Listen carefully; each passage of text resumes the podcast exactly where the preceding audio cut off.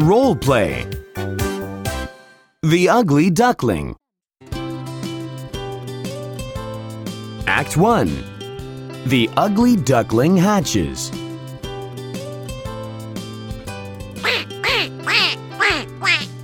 A mother duck sits on many eggs.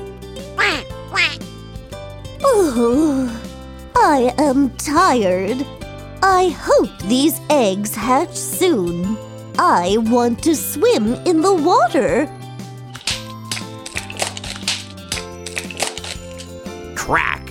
Crack! Peep, peep.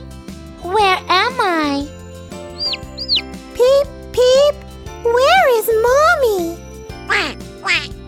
Quack, quack. Oh, my babies. I am here. Finally, the last egg hatches. Peep, peep. Mommy. Oh, my. You are not like the other ducklings. You are big and ugly.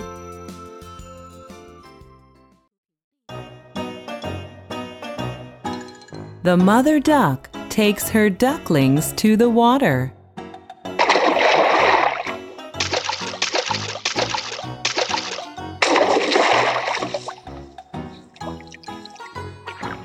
Wow, it is fun to swim in the water. Can I play with you? No, you are too big and ugly. We don't want to play with you.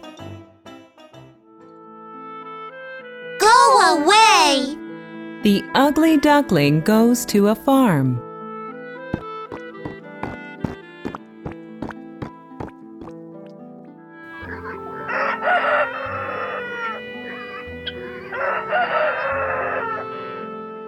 Hi, can I play with you?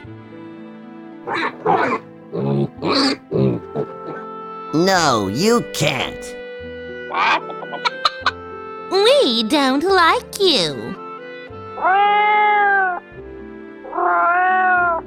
You are a big, ugly duckling. Go, Go away! Nobody likes me. I will run away.